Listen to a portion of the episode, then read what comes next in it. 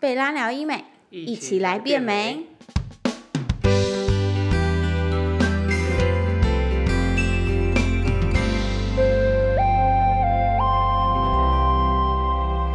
Hello，大家好，我是 Joanne，欢迎收听贝拉聊医美。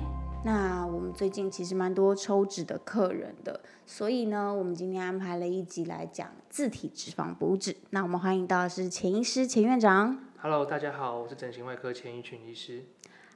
因为毕竟这是一个专业的项目之一，所以我就请了我们的专科医师来帮我们讲解一下自体脂肪。那一开始我也要先问一下秦医师，呃，通常我们会用到自体脂肪补脂的客人，都是抽脂的客人吗？呃，不一定。呃，你刚刚讲到说来抽脂的客人，有些时候的确我们会把他抽出来的脂肪再做利用，嗯去做回填到他想要的地方。嗯。但是我们在临床上、实务上常常遇到，其实他主要来说做手术，他并不是为了要抽脂，或者是雕塑身形，或者是瘦局部的地方，他其实只是为了要填补身体某些地方的凹陷。那在经过我们的咨询之后，他选择了自体脂肪这一个素材来做填充。了解。对。那其实他们很多抽脂客呢，他们都是可以再利用他们的脂肪，不要做浪费这个动作，对不对？对啊，因为如果说你如果没有做再利用回填，那我们抽出来的脂肪一般来说就是丢掉嘛。对，哦，对对对，好浪费哦。就像我眼袋脂肪，其实往下拉就可以了，不对，这也是一个概念，对。好，那像我们抽脂的手术流程大概是什么样的一个情况？其实抽脂这个手术呢，其实在整形外科的发展领域已经是历史非常的悠久。嗯。那它的概念其实很简单，基本上就是在你要抽脂的部位，我们会打开一个小洞，那大概是零点五到一公分左右的一个小洞。哦，这么小哦。对，然后我们会打一些我们叫肿胀液，那里面就包含了一些呃呃麻药啊，然后血管收缩剂等等，然了后解把我们要抽脂的地方做一个浸润嗯跟撑松的一个动作。哦。那之后我们会用一个抽脂管，然后从我们刚刚打开那个小洞进去，然后去把我们所需要的脂肪把它抽取出来。哦，那以上所讲的是是抽脂的的手术的一个过程。那如果说你要对这个抽出来的脂肪再做后续的利用，比如说你要做补脂到身体其他你觉得凹陷的地方的话，嗯嗯，这那我好重要们。就进一步需要把这个脂肪再做其他的处理。嗯，那这样这样一个其他处理的方式是什么样？是简单讲就是一个纯化的概念，因为你抽出来的，单纯你抽脂的时候，你抽出来的脂肪不会是一个很纯的脂肪嘛，里面一定还会有一些血水啊，或是一些我们刚刚一开始打进去的肿胀液的残留等等。嗯，所以如果你今天抽脂出来的脂肪，你是想要把它再做回填的利用的话，嗯，那你必须帮它做一个纯化的一个步骤。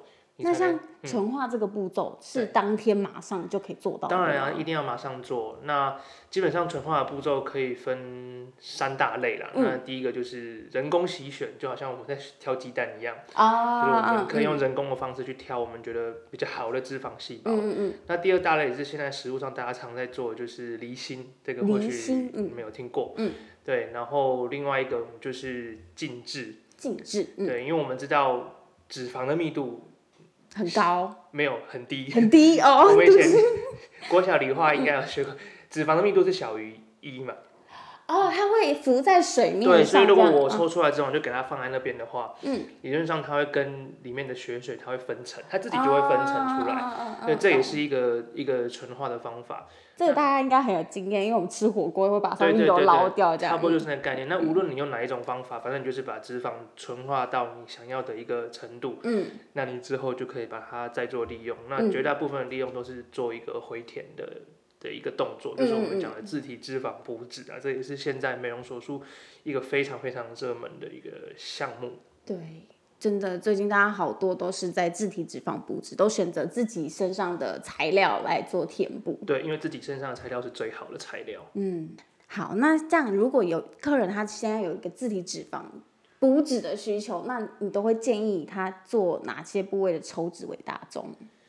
呃，一般来说，哈，嗯。呃，比如说我们去做脸部的补脂，那因为脸部你补脂的那个脂肪量，你不太可能会太多嘛，对，对，所以你其实要抽身上任何地方的脂肪，我想都不是太大的一个问题。但是如果你今天是要填补的，比如说是胸部或者是身体其他地方，可能会需要脂肪量比较大的，那我们当然就是要从潜在脂肪量比较大的的区域去做抽脂。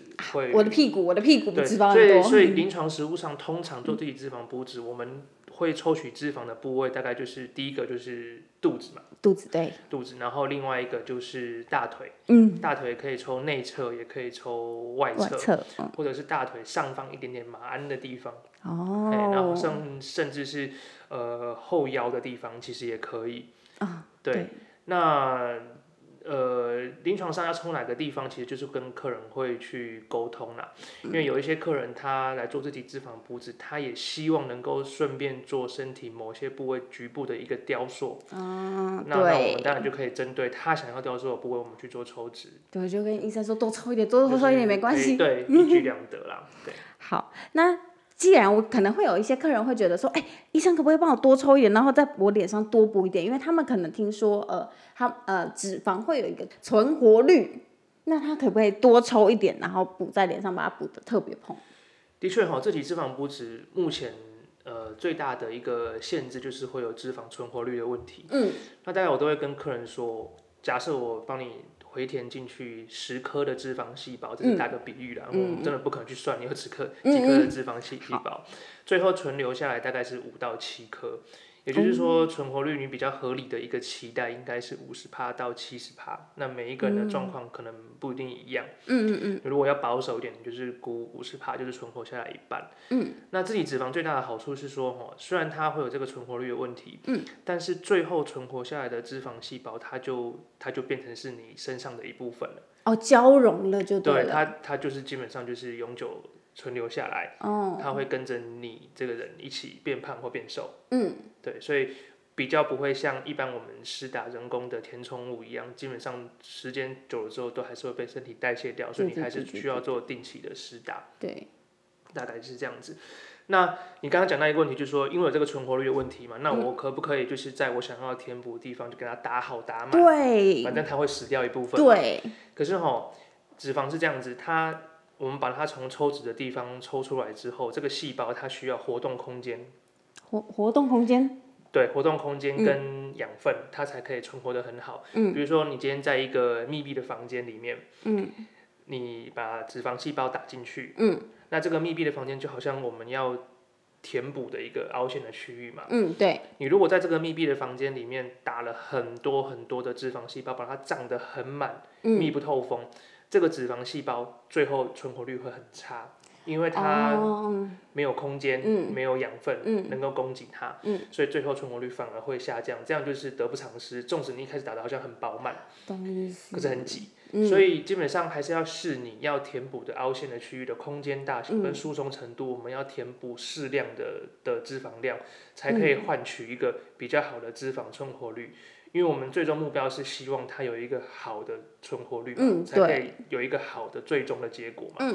所以不太可能会去打太多的脂肪细胞在单一我们需要填充的一个一个区域。嗯嗯嗯，比如，所以说我们要填补的一些常见的区域，大概我们心里都会有一个底，说大概它最多大概能够填到多少，对，多多多蓬的程度这样。大概心里都会有一个范围啦。嗯嗯，对，嗯比如说像最常见的胸部好了，我们一边的胸部大概我们食物上大概通常都是打大概两百五十到顶多三百五四百 CC 的脂肪，你再超过，除非他的身体的条件本来就是比较特殊，它的空间比较大，嗯那不然你再打更多，那反而是降低存活率，那这样就没有太大的一个意义。对，这概念那这样子两百五到三百大概是一个 cup 的大小，对不对？呃，不是，因为我们呃，最终差不多是一个 cup，因为就是存留下来对，因为一个 cup 大概是一百五十 cc，一百四到一百五十 cc。我。怎么怎么听起来我好不女人哦？这医生比我还懂，那样子。嗯，好好好。对，嗯，一百四到一百五十 cc，所以如果我们最终要增加一个 cup 的话，嗯，就是要最终要存活下来差不多一百四到一百五 cc 哦的脂肪、嗯单边嘛。对。那我刚刚讲过，合理的存活率预估应该是五十趴嘛。哦，对。所以变成说你一开始打进去，可能就是刚刚那个数字乘以二，所以大约就是三百300 cc 的脂肪，所以概念是这样子。所以为什么常听到人家说自体脂肪丰胸啊？嗯，一次的自体脂肪丰胸，大概合理的结果预测大概就是增加一个罩杯。嗯，懂意思，懂意对，思。原因在这个地方。因为你打太多，它也可能没有一个好的对生长空对，间。它会它脂肪细胞会太挤，嗯它反而没办法获得一个好的养分来源，最终就是存活率下降。好，懂意思了。哎、这个这个我觉得蛮重要，因为很多女生都觉得说，哎、那多抽一点，我奶要就是补多一点、大一点，我就补一个大三个 cup 或者两个 cup 这样子。对，而且呃，你在单一空间你一次补太多的话，不嗯是只有存活率会下降，有时候会增加脂肪发生团块的可能。团块是对，因为？它脂肪细胞，如果你你你今天打的太紧，那它是不是就我刚刚说，它可能就有一部分会死掉嘛？对死掉的细胞，它有时候会就会形成团块，就是你外面摸起来可能会有点局部的硬硬哦的那样的情况，那这样其实也不是太好处理，懂所以。还是要医生评估说你要填补的区域，嗯你适合填补的量，嗯嗯嗯对，嗯。去做去做调整啊。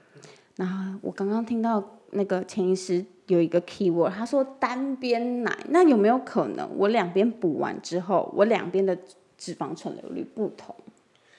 呃，基本上这个机会不会到太大，但两边的存活率不可能到完全一样。哦，因为我们本身都有可能大小对对对对对，但是嗯基本上我们的经验是是不会差太多的啦。嗯我们就是嗯把两边所有的变音都控制好，就是两边都是呃用一样的施打技术，嗯然后用施打一样的一个脂肪量，等于说在同样的情况、同样的对条件、同样的对对对对对叭叭叭叭这样子下把变音。尽量控制好，你就可以把最后的结果差异能够控制到最小。嗯，那、当然有一些人他本来的诉求本来就是要调整大小胸部的嗯，嘛。对对对。那这样对当然两边就是要打不一样，嗯所以就是看看每一个客人他来的时候的需求是怎么样。嗯，所以克制化跟现场评估真的是很重要对。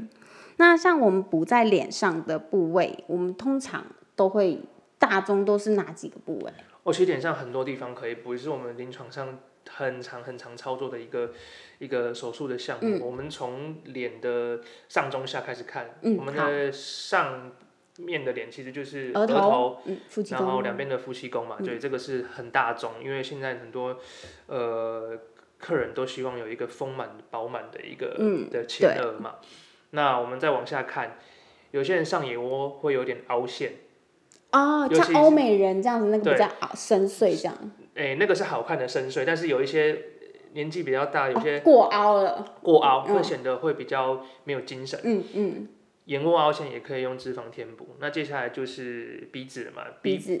鼻子的山根跟鼻背也可以用，也可以用脂哦肪填补。哦，了解，懂意也可以思。嗯，对，然后另外就是讲到眼睛下缘，那是我们常见的泪沟跟苹果肌的部分。嗯，对对对对对。对，这个也是填补的一个大宗，尤其是苹果肌。嗯对，那泪沟的部分填补大概就是比较小心的，因为这个地方脸部的皮肤是比较薄一点点，所以填补上就是要相对比较保守。嗯，对，那苹果肌在下面就是颊凹，颊凹对。对，脸颊凹陷也是很多人会想要填补。那另外一个就是鼻子两旁的那个法令纹跟鼻基底的部分，哦，这也是填懂。补的一个大宗。嗯那再继续往下看，就包含了我们下巴的部分，嗯，下巴对，然后还有嘴巴两边的木偶纹，木偶纹就是凹陷的那个对勾勾这样子。然后脸颊的下缘的轮廓线也其实可以做，哎，有人要补这个轮廓线哦。有啊 有哇啊，哇啊哇哇哇哇哇！因为大家几乎轮廓线都是打消脂针之类的，居然有人想要把脂肪打进去。对，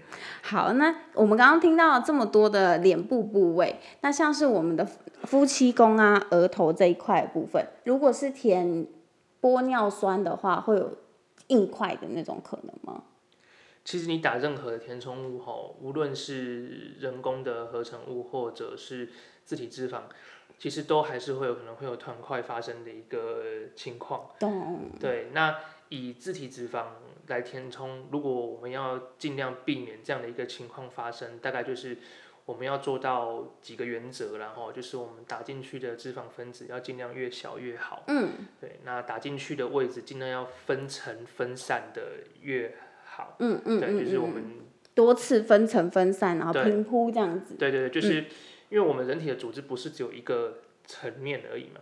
对它会有深浅层嘛，你尽量让每一个一个深度的层面，你都要把脂肪铺进去，就是尽量打的分散，然后分子越小，嗯你就可以呃减低这样的一个团块的发生，而且你可以让脂肪的存活率会会更好。嗯嗯嗯，对，那你刚刚讲到的就是前额跟夫妻宫这个部位啊，嗯，我觉得脂肪它扮演的角色很重要，原因是因为这个地方所需要填补的量其实通常会比较多，相较于脸上其他的一个部位。哦，因为我们夫妻宫是凹陷下去的，对，然后前额你可以想象嘛，它整个面积其实是蛮大的。哦那如果你又希望它是一个烹饪饱满的一个前额的话，其实那个缺少量是很多的。很多的，嗯，对，嗯所以说这个时候，如果你是选择选择人工的的填充物的话，其实相对来说是一个不是很经济的一个选择。哦，医生帮我们考量到经济，对，因为大部分嗯嗯人工填充物一支大概就一 CC 的对对对一对对对。剂量包装嘛，对不对？大部分是这样子，但是我们的经验，比如说你要做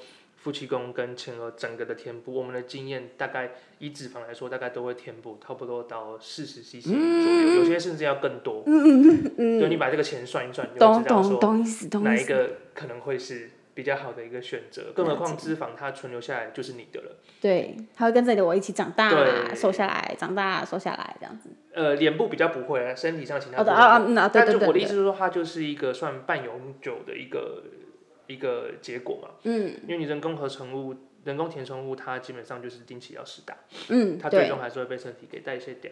嗯。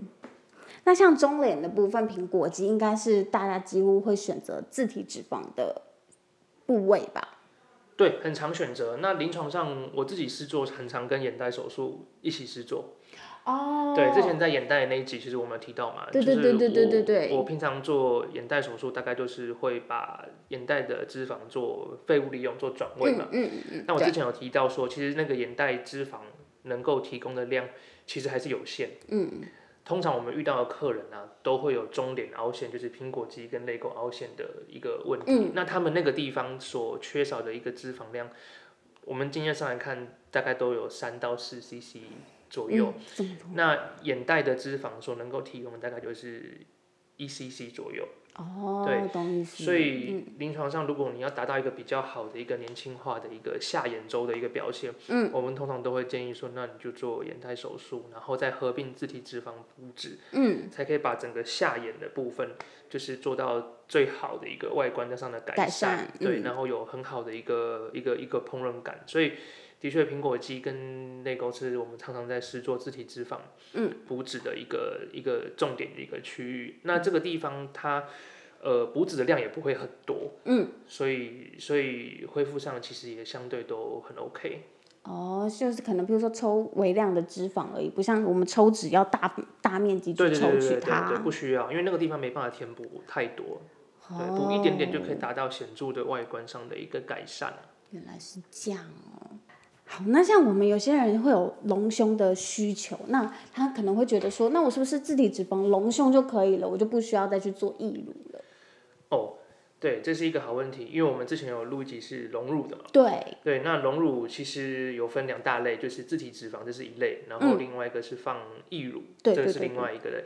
但是这两个的的呃族群适应症的族群其实不太一样。嗯，那通常你要做自体脂肪丰胸手术的话，第一个你不能够太瘦太瘦嘛。嗯，对，像我这种，我们我们 BMI 大概都会先抓一个一个十八的一个数字啊，但是这个这个只是一个参哦考的，哦哦，这只是参考一个数字，还是要实际上我们要要评估了。那你如果太瘦太瘦，那那那你没有脂肪抽出来，你要怎么去填补胸部？我们刚刚讲到说，你要填补出一个有感，要大一个 cup 的胸部，你大概一边。大概至少至少要填个两百多 CC 嘛，嗯，这样总共我要被抽出来超过两百 CC，你要两边胸部嘛，对，那那那你至少要被抽出来大概四五百 CC 的嗯脂肪，你才可以达到一个有感的一个自体脂肪丰胸的结果，对吧？对，所以你绝对不能说是太瘦太瘦太瘦。嗯，好那它适合的客群当然就是反过来讲，就是说你你身体有其他地方想要抽脂、想要雕塑，对，那顺便想要融入者，那你就是一个绝佳的一个客群。哦，对对对，因为像我们临床上常施做的项目就是呃大腿环抽，嗯，直接把大腿脂肪对抽出来，脂肪回填胸部，嗯，那其实这就是一个很适合，因为你可以又借由一个手术可以达到两个部分的一个改善，一减二个，猛拿减四个，对，嗯。然后另外一个很适合的族群就是说，其实你你你对于你胸部的尺寸，其实觉得没有到那么的不满意，可是你觉得你胸型上有局部的地方想要改善。我觉得潜意识就是在讲我，嗯，并没有。就临临床上我们常看到就是，比如说，我觉得我胸部 size 也还 OK。但大点更好，对，但是也没有到真的要大很多。但是我就觉得我上胸很不饱满，这是我们临床上常看到的一个一个情况。嗯，那另外一个族群就是产后乳房萎缩。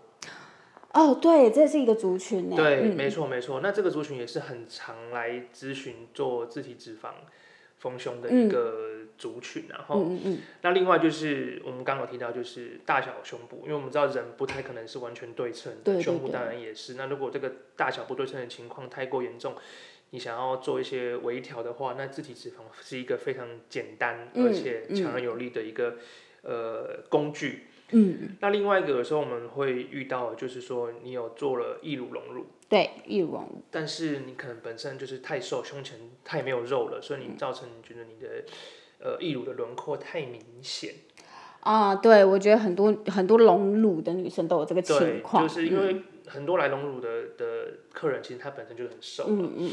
那你放了一个义乳进去，有时候就是会我们叫带圆感啊，就是你那个义乳带的边缘感。就是就是义乳下面最最最面积最大的地方的有时候不有时候不是下缘，有时候是内缘或者是外侧都哦，真的对，因为你覆盖在那个义乳带的上面的组织就是很少嘛，所以其实内缘、下缘、外缘其实有时候都都会有这个带缘感，甚至上缘其实也会。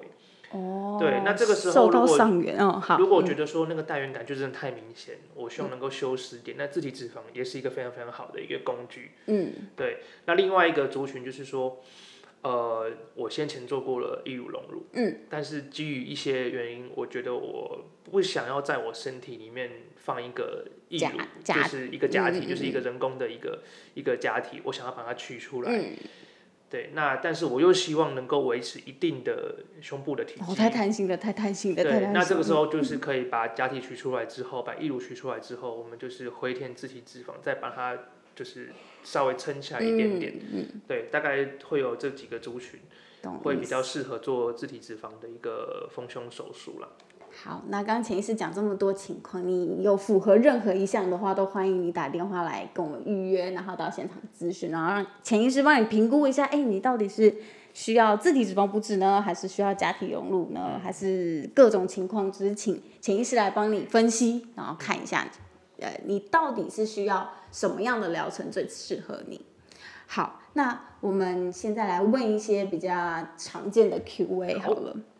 因为大家应该是对自体脂肪有非常非常多的问题。好，好，自体脂肪补脂常见 Q&A 第一题：如果我是大面积的抽脂的话，我除了补胸，我还有其他地方可以补吗？其实自体脂肪的好处就是因为组织来源是自己的脂肪，所以我刚刚其实有提到过，你你你任何的地方，基本上只要不要有伤口，嗯，你有足够的皮肤覆盖，其实你要填补哪边都可以，OK。那我们临床上，呃，填补的部位分三大类。第一大类我们刚刚讲过，就是脸部嘛。那脸部又有很多很多的区域区，呃，又有很多的区域可以做填充。第二大类大概就是胸部。胸部，嗯。第三大类就是身体，这是我们刚刚没有提到的。那身体就是看你你你在意的凹陷部位啊。那临床上我们比较常做的身体部位，可能就是臀部。哦，欧美臀，大家都喜欢的那个欧美臀，嗯，对，大家就是希望能够臀部丰满一点。那如果它要丰满的程度又不是太 over，不是太夸张的那种情况，可以用自体脂肪达到一定程度的改善。嗯，当然，如果说是要做到很，就像你刚刚说欧美臀或巴西臀的话，自体脂肪可能没有办法，因为它毕竟是一个软的东西，它就是它要改变的幅度可能会太大，你可能就需要做。可能就是要放假体。假体，然后再用自体脂肪润饰这样子。要不要润饰那是另外一回事，那就是你要假体才撑得起来。哦，懂意思。但是如果你只是希望能够丰满一点，那自体脂肪会是一个简单而且有效的一个工具。嗯嗯，对，因为有些人的屁股可能只是侧边有一点稍微对对对凹对这样子。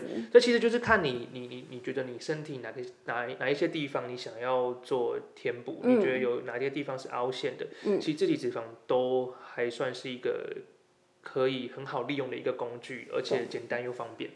真的还是要现场咨询啦。其实你的问题就直接到现场跟医生说，然后跟医生沟通，医生跟你做最专业、最符合你的建议，我觉得还是重点啦。那第二题，抽脂的抽脂和补脂的部位会有伤口吗？抽脂的伤口，我们一开始其实有提到，就是我们在抽脂的部位，我们会打一个小洞嘛，然后我们就从那个洞里面放一个抽脂管进去，把脂肪抽出来。嗯，那那个洞原则上大概就是我刚刚讲到的零点五到一公分左右。那伤口会做缝合。嗯，那基本上嗯嗯嗯，真的、哦？对对。哦哦，好，对懂意思。嗯，对，那缝合起来伤口其实就小小的嘛，那基本上愈合起来大概都不会有什么太明显的疤痕。那补脂的伤口更不用说。因为它其实就跟你打玻尿酸一样，啊，懂，对，就是戳个小洞，然后呃补脂针就放进去，那那个洞口我们一般是不会做缝合，那愈合起来其实根本就是看不到痕迹了。嗯，我觉得会问这个问题的人可能会以为我补脂的针会特别粗之类的这种。我觉得其实补脂吼在我们的眼中，其实它可以算是介于手术跟非手术之间的一个疗程，然后哦，因为它等于也是这样，像注射物这样注射进去。它在单纯看补脂的过程，其实跟打，比如说打玻尿酸，其实并没有什么太太大的差异，但是还是需要医生的手感跟技术，嗯嗯然后但是那个整个过程其实就是就是注射进去脂肪而已，然后嗯那当然就是它要多一个抽脂的过程，嗯，对，嗯主要是这样子。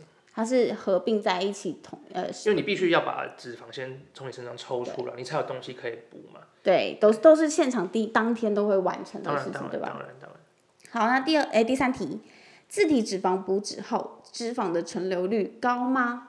哦就我们刚刚一开始有提到嘛，一般合理的期待就是五十到七十趴。对，好、那如果你要比较保守一点，估计你就是抓一半，就是五十 percent。嗯，那脂脂肪存活率哈、呃取决的因素有很多啦。嗯嗯嗯。那第一个跟你补进去的区域有关。那比如说我们刚刚讲到的几个区域，脸部，脸部我们知道它的血液循环是非常丰富的。对对对对，对，那血液循环丰富代表说它能够把营养带给我们补进去的脂肪细胞。嗯，所以通常脸部的脂肪的存活率还不错。嗯，但是有几个地方存活率通常我们的经验是比较没有那么好。第一个是颊凹，加凹，对，第二个是第二个是法令纹。法令纹，对，因为这两个部位，我不可能叫你补完之后都不去动嘛，你还是会讲话，你会笑，你会做表情，你会吃嗯东西，嗯对不对？你动越多的地方，其实脂肪的存活率就会比较差。我懂为什么我加凹了，因为我话太多了。是我没有这样说。好，那其实因为我有听过，像我们法令纹这边，呃，它因为它是属于一个非常呃凹陷的地方，它是一个无底洞，所以很多人都会选择用垫片的方式，对不对？对，在鼻基底的地方，因为它我们评估，如果说你觉得你那个凹陷的地方是一个骨性的凹陷，嗯就是鼻基底的地方，嗯，那当然自体脂肪能够部分改善，它毕竟是一个软的东西，嗯，没办法改善到非常非常多的一个程度，嗯嗯嗯，再加上我们刚刚讲说那个部位啊，因为会动嘛，对，对脂肪存活率会比较差，所以如果我们评估说你是因为骨性凹陷所造成的一个不好看的一个凹陷，如果你要达到一个较大幅度的改善，没错，的确还是要像你刚刚讲的，放一个鼻基底的垫片，片，可能会会会比较有一个呃呃明显的一个结果。懂意思。因为像这个呢，我也是最近才知道有一个法令纹垫片，如果大家有兴趣，可以留言告诉我们，我们可以特别开一集来跟大家讲这个，就假体的部分。好，那像我们你刚那个潜意识说到夹凹的地方是比较容易呃代被代谢掉的的，只要看我们的运动状况，对不对？对，基本上动的越多的地方，脂肪存活率就就会比较没有那么好。那另外还有就是我刚刚讲的是脸部嘛，那身体其他部位，那就是看你你你你填充进去的部位的组织紧实那。例如胸部的话呢？胸部那就是看自身的条件嘛。如果说你今天的空间是比较疏松、比较大，你当然可以填补进去的脂肪也比较多，那存活率通常也会比较好。哦，懂意思。那原则上就是看你填补进去的地方，嗯，的组织紧实度。如果紧实度是本来就很好的地方，那通常存活率就比较没有那么好。那其实概念也是一样，刚刚讲过嘛，就是你脂肪它是需要一定的一个活动空间，对对对，来让养分能够供给进来。嗯，那要提高脂肪的存活率，其实医师端跟跟客人端都有一些事情是是可以做的。嗯，那我们先讲医师端好了，医师端就是我们抽脂的方式，我们希望能够用一个比较没有那么破坏性的方式抽脂。对对，然后用比较低的负压的抽脂，嗯，因为我们知道你要有一个负压，你才可以把东西抽出来嘛，对对吧？对对对对跟抽水一样嘛。嗯。那可是你负压越大，其实对脂肪细胞的破坏其实也会越大。哦，懂意思。就像你生小孩，你硬要把小孩子生出来，然后还要挤压的时候，他的脸就会变形变长你可以这样理解。嗯。然后另外在纯化脂肪的时候，也希望用一个比较不具破坏性的方法去纯化。嗯。然后另外我们要尽量缩短。就是你脂肪抽出来到你脂肪被填入我们要填补地方的时间差，嗯，因为你脂肪抽取出来，它就跟它原本的营养来源分开了。哦，哇，好抢时间，对，所以你抽出来跟救火一样。对啊，对啊，对啊。如果你你在抽出来之后，你在外面摆一个半天一天，你再把它回填进去你要填补的地方。它在那个外面的时间就已经都死掉了。我把它想象成养乐多好了，把它拿出来，然后那个菌就可能就死光光了。哦，呃，对对。然后我喝进去的时候，几乎都喝不到菌。就对对，你就在喝糖水嘛，差不多这个概念。所以就是要尽量就是一气呵成，抽出来赶快就把它补进去。嗯。那另外就是我刚刚提到说，你补进去尽量就是小分子，然后分层分散。对。那另外现在就是比较新的啦，就是因为我们我们。希望脂肪存活率好嘛？那现在因为那个再生医学很进步，嗯，所以我们对于一些身体里面的一些干细胞研究越来越多。对，大家或许有听过。那脂肪细胞其实里面就是有很多干细胞的一个一个组织，所以我们可以呃纯化，嗯，出来，对，然后我们可以在抽出来的脂肪里面再加一点间质干细胞，嗯嗯，对。或许可以提升脂肪的存活率，不过这个部分的一些临床研究结果还没有办法量化。那只是说现在就是有一些人会建议这样做，那也是可能或许可以提高脂肪的一个存活率。嗯，对。那我刚刚讲到的是医师端，对对，可以可以做的事。那客人端也不是完全没有责任的。你今天做了自体脂肪补脂，你希望提高存活率，客人端其实也有。自己要做好的部位，就是你的生活作息要正常。这刚好是我们的下一题，我就不问了。这个那个陈医师帮我们直接回答。生活作息要正常，你的营养要够，嗯，就是你你你不能够节食，你不可以减肥，不可以对，不能减减肥，然后抽烟喝酒等等，抽烟喝酒，对，都要尽量避免。对，因为。我们刚刚提到脂肪要存活下来，关键就是它要能够获得好的营养嘛。对。对，所以如果比如说你补脂之后，哇，你拼命的节食减肥，那你补进去的脂肪怎么可能会有好的营养呢？嗯，因为好的营养就容易死掉。那那这样子的话，我是不是就是正常饮食，照我平常我应该要摄取的营养的均衡？没错。了解。所以我们补完脂的客人，大家千万不要再。减肥或者是节食或干嘛的了，不然正常生活吧你你那补进去，你真的等于白补了，对不对？对对对对好，那还有些人会好奇说，自体脂肪补脂之后效果可以维持多久？呃，好，这是很多人客人会问的一个问题。那我大概就会跟客人说，你补进去十克的脂肪，最后存活下来了五颗，那就变成是你自己的身体的一部分。嗯，就跟你身体原本其他地方的脂肪一样。嗯。那理论上它会跟着你，你你变胖变瘦了，嗯嗯，所以基本上它就是永久存在。了解。所以我觉得这个也是自体脂肪相对于其他的人工的填充物一个最大的一个优势。嗯嗯嗯嗯。对它虽然多了一个抽脂的一个步骤，但是它填补进去，最终存活下来就是你自己的，嗯，基本上是会永久呃存在的。那另外就是它填补进去。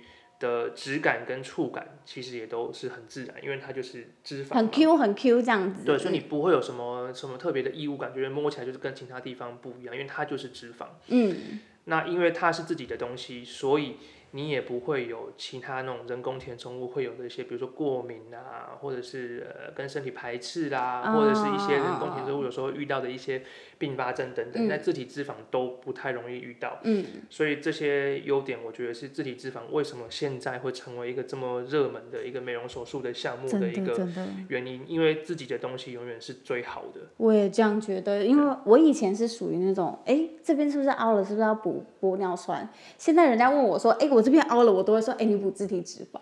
对啊，因为自体脂肪其实我觉得是一个蛮不错的选择，而且 CP 值在经济上，我觉得 CP 值也是真的。刚听到那个什么四十四十 CC，我都快昏倒了。四十 CC 四十支哇，那个真的是好可怕的一个数字啊！